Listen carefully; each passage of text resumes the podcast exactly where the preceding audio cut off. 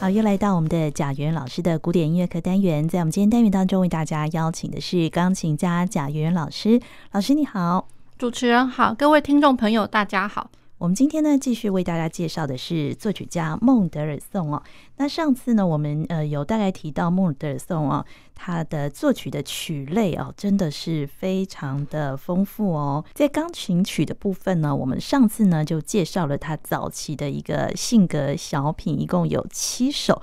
那我们今天呢要来讲的是他的奇想曲。呃，其实像我们在上一集的节目，呃，也其实也跟呃听众朋友们介绍了他的其中一首哦，就是 Capriccio，就是我们可以把它翻成奇想曲，也可以翻成一个随想哦。那其实就是大概讲一下这样子的一个呃一个曲目的一个标题，因为它其实。后来在浪漫乐派哦，其实有非常非常多作曲家就很喜欢用 Capriccio 或是 capriccio 的这样子的一个名字当一个曲子。那其实它俨然就成为了一种曲类。那这样子的一个曲类，其实它并没有就是说特别的一个特定的一个形式，所以有可能会是呃，大部分常常看到可能会是三段体 ABA 这样，那或者是说扩张一点点的三段体。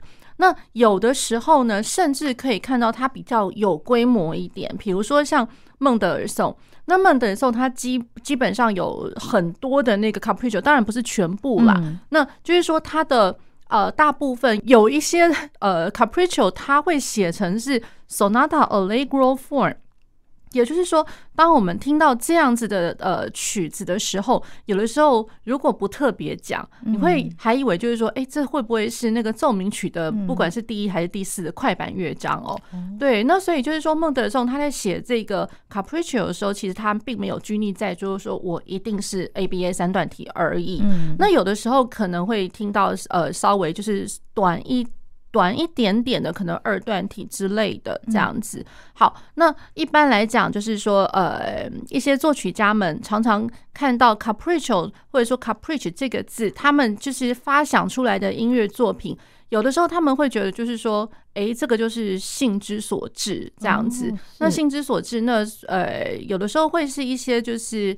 呃，会呈现一些像发呆状的，或者说困惑状的，就是一些音乐上面有的时候会也有一些哎这样子的一个性格。那有的时候会是非常的，好像呃真的在幻想，好像是跟女生在散步啊什么的那种感觉。对，所以各式各样的那种情绪或是情境都有，所以它基本上是一个变化莫测的。那可是整体来说，它的呃曲子应该都不太长。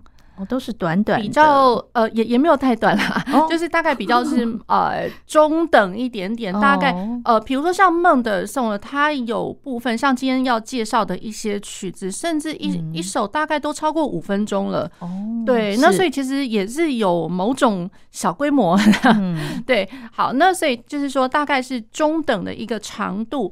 那有的时候呢，他的目的就是有的时候会有一些目的，那有的时候真的就是性之所至这样子。嗯、那呃，绝对不是说，嗯，有些人可能会觉得说啊，他就是随想嘛，好像顾名思义会变，就是说似乎他是一个一时冲动，然后他就给他写起来，其实也不尽然啦，这样子。好，那可是在我觉得他这个他呃曲类特别是因为就是说在这样子 size 的长度。呃，有的时候甚至可以听得到一些很技术性的东西，嗯，对，所以我会觉得就是说那个技术，比如说大家一开始可以想到帕格尼尼。感觉你那个 Capriccio 那个小提琴的 Capriccio 哇，那个真的是不得了来着。那是炫技嘛，这样子。对对对。Oh. 那所以呃，比如说像他的 Capriccio 然后化为就是说，只呃那个李斯特他听到了这个 Capriccio 他就写成了，比如说像是那个帕格尼尼的那个 Grand Etude 就是在钢琴的变式练习曲来着了。嗯。对，那当然就是说有些 Capriccio 就是其实基本上常常听到都是蛮呃。技蛮技巧的，可是当然没有，就是说太难。嗯、可是你一看就知道，就是嗯，这个不是太简单、非同小可的那一种。对，嗯、那然后呢，呃，可能会看到非常多的快速音群哦，所以你手指头要非常的灵巧哦。是是在孟德尔颂的这个奇想曲的特色吗？还是说一般的特色是这样？呃、一般来讲，一般来讲，浪漫乐派有的时候看到了 Capriccio，其实呃有一部分就是都是。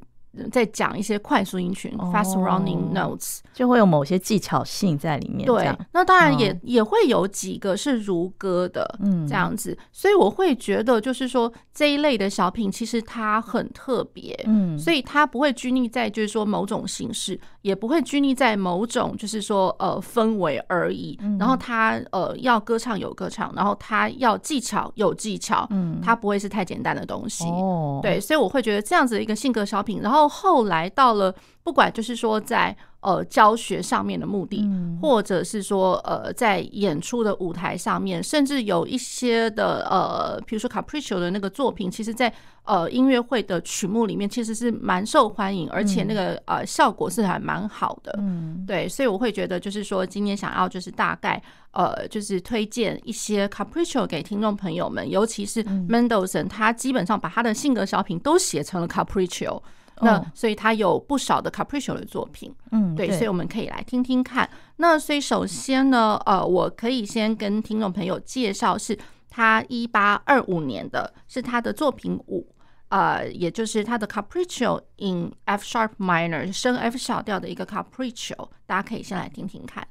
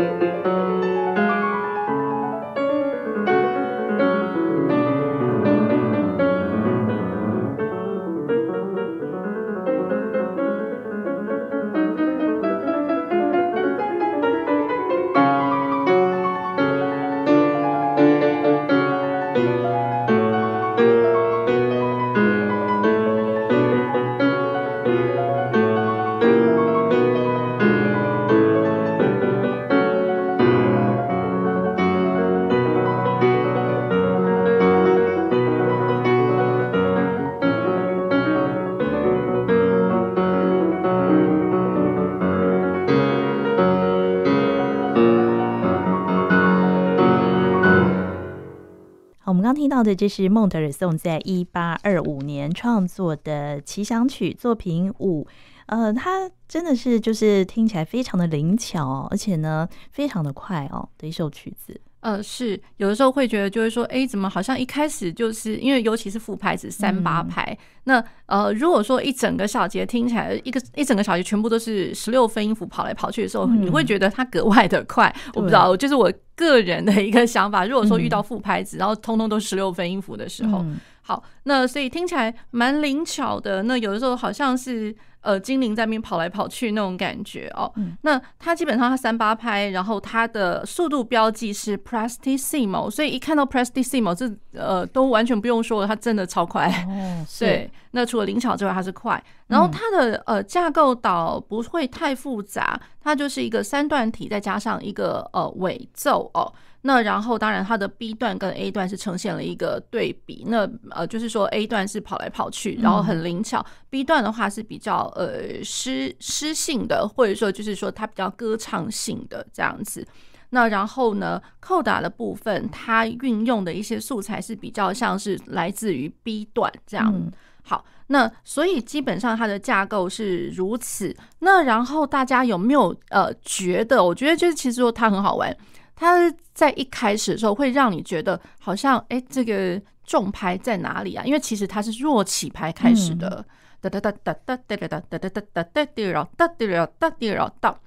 好，那所以就是说他一开始他是从第三拍哒哒哒哒哒，然后拉发哆，那个拉才是呃真正的重拍，所以有的时候会觉得说，哎，这个这个第一拍好像真的有点被模糊掉了感觉。那再加上他过没几个小节，其实蛮好玩，他在第三拍给你来了 accent。重音，第三拍来的重音，嗯，对。那有的时候甚至因为明明知道它是三八拍，所以一个小节有三拍嘛。对。那可是有的时候怎么一直听到二分法的东西？嗯。所以一直觉觉得就是说，哦，这个我觉得这真的是蛮典型的浪漫乐派开始哦，浪漫乐派。其实就有不少的一些性格小品，它真的就是弱起派开始、嗯、哦，是对。先不要讲说它的调性，之后可能有一些其他作曲家，他呃喜欢在调性啊，或者说在架构上面做一些文章。嗯、那可是我觉得像 Mendelssohn 他这种比较前期一点的那个浪漫呃浪漫乐派的作曲家，嗯，他的作品就已经有这样子的一个精神，比如就是说我的重派已经被模糊掉了，哦，是。对，弱起拍开始，然后甚至会是在弱一些弱拍上面会加一些重音，这样。嗯、那好，那然后再过来呢，就是会呃讲到技巧的部分、技术的部分。那大概开始没多久，大概像我手边的乐谱，在第五行开始就已经有一些跑来跑去的。八度的爬音，对，那其实八度爬音了来讲的话，其实当然对于呃学琴的呃朋友们，就是当然手手大的人好像还好啦，那手小的话，哇，大概我才开始没多久就已经超级来了一个很挑战的东西，对，所以我觉得这个是蛮好玩的。然后再过来就是说，你必须要在十六分音符跑来跑去的时候，你要让它非常的。歌唱，而不会让人家觉得就是说，好像你的手指头只是在弄呃，在打打字机或者是打电脑键盘一样。嗯、对，所以我觉得他其实有一些呃需要练习，或者说需要需要去体会锻炼的一个艺术性这样子。嗯、对，所以我觉得这个在练习上面是需要一点点的呃挑战。那然后当然左手右手来讲，当左手右手，因为其实他的乐谱里面有非常多是在齐奏。那所以，当左手也在快速音群跟右手一起的时候，那个协调度，对啊，对，那协调度，那有些时候，比如说像我自己的教学经验，就是有些学生他真的手指头超级厉害的，可是有的时候好像指头厉害是厉害，可是脑筋都没没在动，是然后耳朵也没有在听。那所以这样听起来好像就是就是手跟他的眼睛或者说跟他的脑好像是分家的，是不同的人。所以有的时候他自己就是两只手自己跑来跑去，跑得很开心。可是你在听的时候，哎，其实拍子有没有对在一起，这真的就是一回事了。那然后有的时候我呃拍子不是说我们只是机械性的来说拍子一定要对一起，而是说我在这个同时的时间点，其实。我仍然会听得到一些就是和声的进行，对。那我如果说两只手呃乱七八糟了，那根本那个和声完全就没有了。然后这也不是就是说有些学生可能还会比较呃辩解一下，就是说老师他这个不是要动很快吗？然后可能就是技术性要很强啊。对，问题是我觉得这些动作或者说技术性，其实呃都还是会建立在于一个听觉上面。我觉得那个和声的行进，或者说一些声响上的和谐，都还是要具备的。所以我觉得它有它的挑战。对，所以它也是相当有难度的哈。是，嗯，好，这是它的呃第五号的奇想曲。对，嗯。那再过来，我跟各各位听众朋友去介绍一个，我觉得其实呃这首曲子哦，它其实逐渐的发光了。我觉得，嗯、对，当然可能就是说在台湾的那个演出舞台上面，不太常有人会提及这一首。不过，其实如果说是在教学场合或者说学生考试的场合，已经有呃部分哦，就是呃选曲就是从这个这套曲目里面呃会带出来的哦。嗯所以我可以跟听众朋友介绍，它是一八二九年的，它是作品十六，孟德尔颂的作品十六。那它的曲名是 Three Fantasies or Capriches。对，那所以就是说，呃，有一些那个呃，像我看到的呃曲谱哦，那甚至他会写一个法文的名字，就就是 Trois，就是三三个的意思，Trois Fantasies ou 就 O U Capriche，也就是说，他把 Fantasies 跟 Capriche，他其实这两个名字通通都给你放在一起，你会觉得好像很复杂。嗯、其实我觉得也一方面好像复杂，可是一方面感觉上，我觉得是 Capriche 的那个。啊、呃，成分也蛮高的啦。嗯、那 fantasy 的话，我觉得那真的就是呃，我觉得在架构上面可能再稍微的自在一点，这样子、哦、是对。所以我觉得它这个曲子是非常好玩的哦。它呃，它是它的 size 来讲，似乎是比 Mendelssohn 它的其他的 Caprice 来的稍微短少一点点。然后它的组成是有三首。那第一首是啊行版的开始，然后再过来呢，它就会有一个呃跑很快的东西，是 Allegro vivace，它基本上是一个二两个部分的一个乐段，然后再回到 Andante。然后第二号的话，它其实是 Scherzo，Scherzo 的话真的就是跑得非常快，是 Presto。好，那然后再过来第三首又是一个 Andante，然后它基本上是一个三段体哦，然后非常的。歌唱性，然后非常的，有非常多的一些呃旋律的线条这样子。那我们可以先来听听看第一首，然后我再跟各位听众朋友介绍一些细节。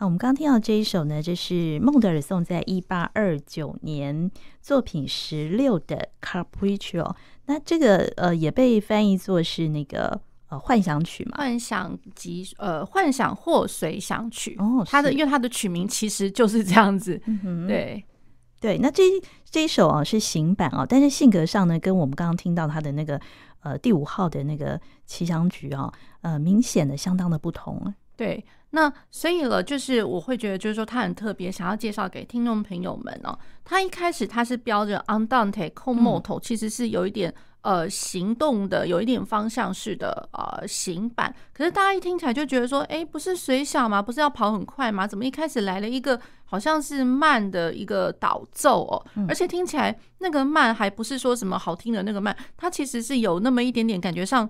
有点小小的严肃那种感觉，有点小庄严严肃的那种感觉哦。好，那其实提到这一首曲子，它的创作背景，嗯，可以跟听众朋友分享一下哦。他这个一八二九年那个时候，是因为 Mendelssohn 他呃从他的就是呃呃他有一段旅程哦，就是说他去了那个苏格兰玩。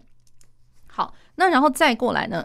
他也呃，就是说跑去那个北威尔斯，就是 North Northern Wales 这个地方，他其实也是去那边呃拜访了他的朋友哦。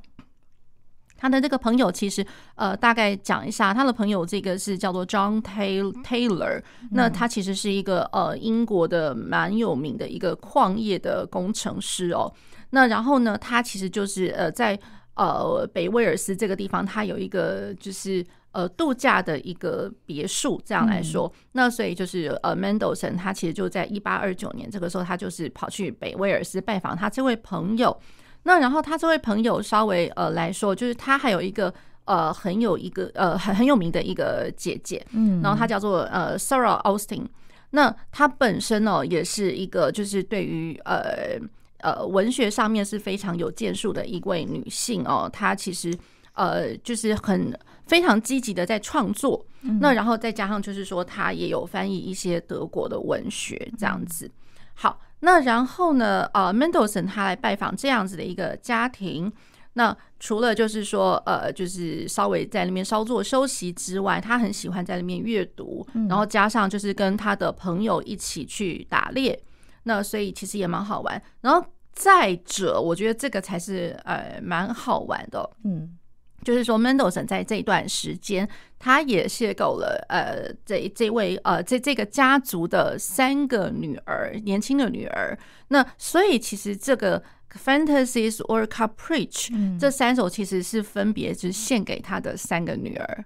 嗯，对，这个三个女儿是他朋友的女儿嘛？朋友的女儿。哦，那然后呢，第一个呃女生她叫做那所以他呃，他就是呃，写这个曲子呢，其实多多少少也代表了一些。我觉得，因为其实就是说，Mendelssohn 他跑去苏格兰玩，对，那所以他写的前面的这个导奏有那么一点点，就是说，嗯，像是苏格兰的一些呃音乐的一些风格这样子。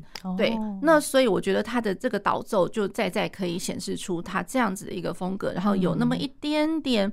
呃，沉思的、忧郁的那种呃导奏开头，好，那然后再过来会听得到呃 A 大调的呃活泼的快板 Allegro vivace。好，那 Allegro vivace 其实 Mendelssohn 他那时候想到的是什么呢？也就是说呢，因为 Anne 这位小女生，她很喜欢那个花朵。尤其是呃玫瑰花跟康乃馨，哦嗯、所以呢，就是 Mendelssohn 他呃他写的很快活的这一这一个段落，其实就是要呃去形容，就是说这位小女生她最钟爱的就是玫瑰花跟那个康乃馨，它的花束这样子。嗯、对，所以是一个就是呃很开心愉悦的感觉，再加上你可能会听到很多快速音群，快速音群它其实有那么一点就是说。带着飘着一点香味，嗯，对，就是呃飘荡的，就是这位小女生她最喜欢的花香，嗯，对，所以一整个就是愉悦开心的感觉。哦，所以在中段的时候，就是一整个很快速的对。愉悦的一个感觉。对，哦、那其实他讲的就是在讲说那个花花束跟那个花香飘散的空气中，可能因为那些香气都整个整个人都清爽起来了、嗯、那种感觉。哦，所以这一首是献给呃那个小女孩，就是 Anne 的一首。对，那然后然后然后呢，他的第二首也蛮好玩的。他、嗯、第二首其实就是我们常常音乐会啊，或者说什么呃，比如说 Encore Piece，、嗯、对，因为它很短。那、嗯、可是有的时候会听得到。哦、那呃，就是他这个又是献给他的另外一个女儿，叫做呃 Honora。嗯，好，那 Honora 那其实呃，我们待会听的时候啊，可以先想想看。嗯，其实因为它仍然是花的意象，仍然是花的意象。那所以就是我们先听听看，然后它到底像什么花？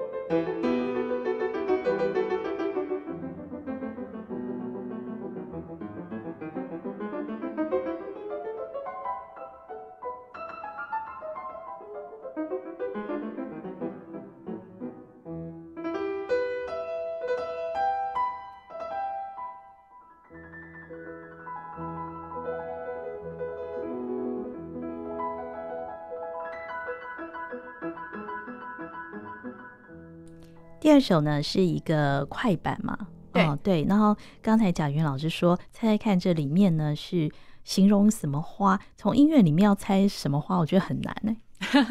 对，所以我觉得这个意象其实蛮好玩，大家可以先、哦、先看看啊，因为就是说它整个它的拍子它是二分法，它是四四拍，嗯，四四拍，然后它被标注的是 Presto。那然后呢，它一样是弱起拍开始的。那弱起拍开始，我觉得呃，我们可以先去着重一个，就是说它呃，大家常会听得到一些附点节奏，嗯，呃，附点节奏开始，滴啷滴啷滴啷当当，那然后再过来会有呃跑动的呃八分音符哒哒哒哒哒哒哒哒这种东西，嗯，好，那其实这样子的一些节奏哦，跟它的一些动感，其实有的时候会你会觉得好像是某种呃乐曲的那种序曲般的那种开头，fanfare like。序曲般，那然后再过来呢？呃，附点节奏，大家想想看，有哪些乐器常常会呃演出？除了键盘乐器的作品之外，附点，呃，我这个完全没概念。呃，弦乐器吗？不会吧？呃，其实弦乐会有啦，可是比较常会是管管乐器，管乐器或者说像小鼓，有的时候它 turn turn，我我一个落下的那个鼓棒的鼓槌的那个那个动作，嗯，好。那然后再过来，就是说，如果是论管乐器来讲，嗯、那其实管乐器的话，大家可能就会比较有一点 idea。那其实就是铜管、小号，小号小号，那一般小号的呃喇叭花吗？对，啊、其实就是喇叭花，没有错。对对，因为 Tyrone Tyrone 那其实很多小号的作品都会有一些这样子的节奏，哦、这样子的吹法，更何况好像还蛮高亢嘹亮的那种，嗯、就因为它的音域都还蛮高的这样子。嗯对，那然后再来就会有哒哒哒哒哒哒哒哒哒哒，其实都通通都是管乐呀。对，所以我觉得这是蛮有趣的。他在讲喇叭话哦，然后再过来就是讲说呃一些呃。因为常常会听得到它有快速音群的爬音，嗯，因为中间有那个滴热滴儿滴儿滴热的，我我用唱的很难唱，咪哆啦咪啦哆滴儿哆，就同一个和弦的绕来绕去，那绕来绕去，它其实有点像就是说喇叭话，因为就是所谓牵牛花嘛，那就是它就是攀藤着藤蔓，或者说沿着围墙攀爬，嗯，对，所以第二第二地方其实就有点像是我藤蔓就绕来绕去往上爬的那种感觉，嗯，对，所以其实这个是花的意象，然后这个花其实也是就是讲说。呃，其实呃，可能这位女生她也喜欢这样子的一个花，这样，嗯、就是她第二个女儿这样子。呃，也朋友的，嗯，朋友也不尽然就是说第二个女儿，就是说另外一个，另外一位这样。哦，对，是，对，所以其实我觉得这蛮好玩的。嗯，那然后呢，我觉得他这一首曲子的那个演奏，其实老实说没有到太难，因为其实感觉上他的那个。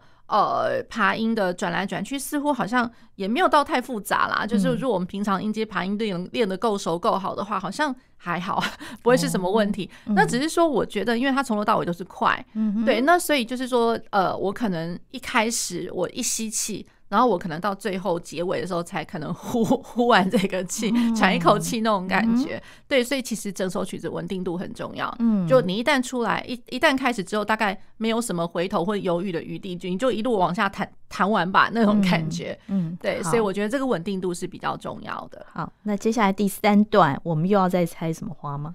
呃。第三段的话，比较不是花朵，可是它也是某种情境，它是行板，然后大家常常可能会听得到，哇，这个好漂亮的旋律，而且就是呃，蛮心情蛮蛮好的那种感觉，对，大家可以先听听看。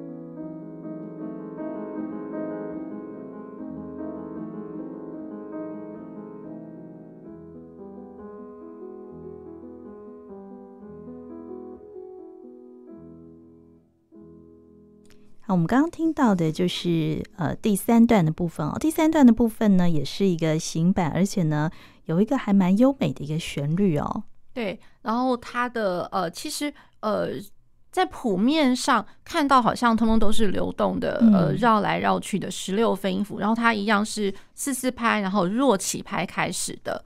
好，那既然这一首呃第三首它不是在讲花，那我又会是讲什么呢？嗯、其实就是在讲，就是说 Mendelssohn 他又呃想到了，回想到一个呃另他的另外他朋友的另外一个女儿哦，他另外一个女儿叫做 Susan，然后据说这个 Susan 是三个里面其实是最漂亮的。哦，最漂亮的一个。那所以呢，当然可能 Mendelssohn 心里面多多少少有点悸动啦，嗯，那所以他想到的就是说。他回想到他跟 Susan 一起第一次见面的时候，他们是一起在小溪旁边在漫步。嗯，对，所以是在讲漫步的那个情景。哦、好，那所以在溪旁漫步，所以小溪嘛就会有那个潺潺流水的那种感觉。嗯、那所以潺潺流水就会有那种比较长一点点的旋律线，然后再加上就是说流动的十六分音符，哒哒哒哒哒哒哒哒这样。对对，其实它就是在讲溪水小小溪的那个情景，那、嗯、有那个意象的，意象有那个声音啦，潺潺流水的声音。好，然后再加上哦，就是说。呃，因为是一大调，那我觉得只要是一大调，给大家听到的那种感觉，应该都会是舒服温暖的。那所以了，就是感觉上是呃，在一个徐徐微风，然后有有温暖阳光的一个地方。那大家在呃听这一首的时候，我不晓得有没有跟我一个相同的感觉哦，就是说，其实我在听这一首的时候，我觉得它好像那个贝多芬哦，就是。作品九十，作品九十它是两个乐章嘛，如果大家还记得的话，它是一开始是第一乐章一小调，第二乐章是一大调，那第二乐章滴答答咪发嗦西拉嗦发发嗦拉哆西发嗦这一首。好，那所以我觉得听到现在这一首第第三号的，然后一大调，然后一样是潺潺流水声，然后呃一大调很舒服的那种感觉。其实我觉得跟贝多芬的那一首 Opus 九十第二乐章好像哦。哦，对，然后那一首 Opus 九十的话，那个是二四拍的，嗯，对，那基本上也一样，就从头到尾都有十六分音符的流动的伴奏，这样。嗯，对，其实我觉得呃，大家有空的话可以来比较一下。那当然，在 Mendelssohn 这一首里面的话，除了这个呃十六分音符的律动之外，再加上有部分听起来比较像是呃，就是六连音的那种，有点像是即兴版的。对，那即兴版的，所以我觉得多多少少又是 Mendelssohn 他心里面的一小点遐想。嗯，对，所以我觉得这个曲子蛮有意思的，对，蛮有趣的。这是他在一八二九年哦，作品十六的一个奇想曲哦，是他到呃苏格兰到北威尔斯旅行的一个故事哦，献给这个三个小女生，小女生很特别。对，好，那我们今天也非常谢谢贾云老师，谢谢主持人，谢谢各位听众朋友。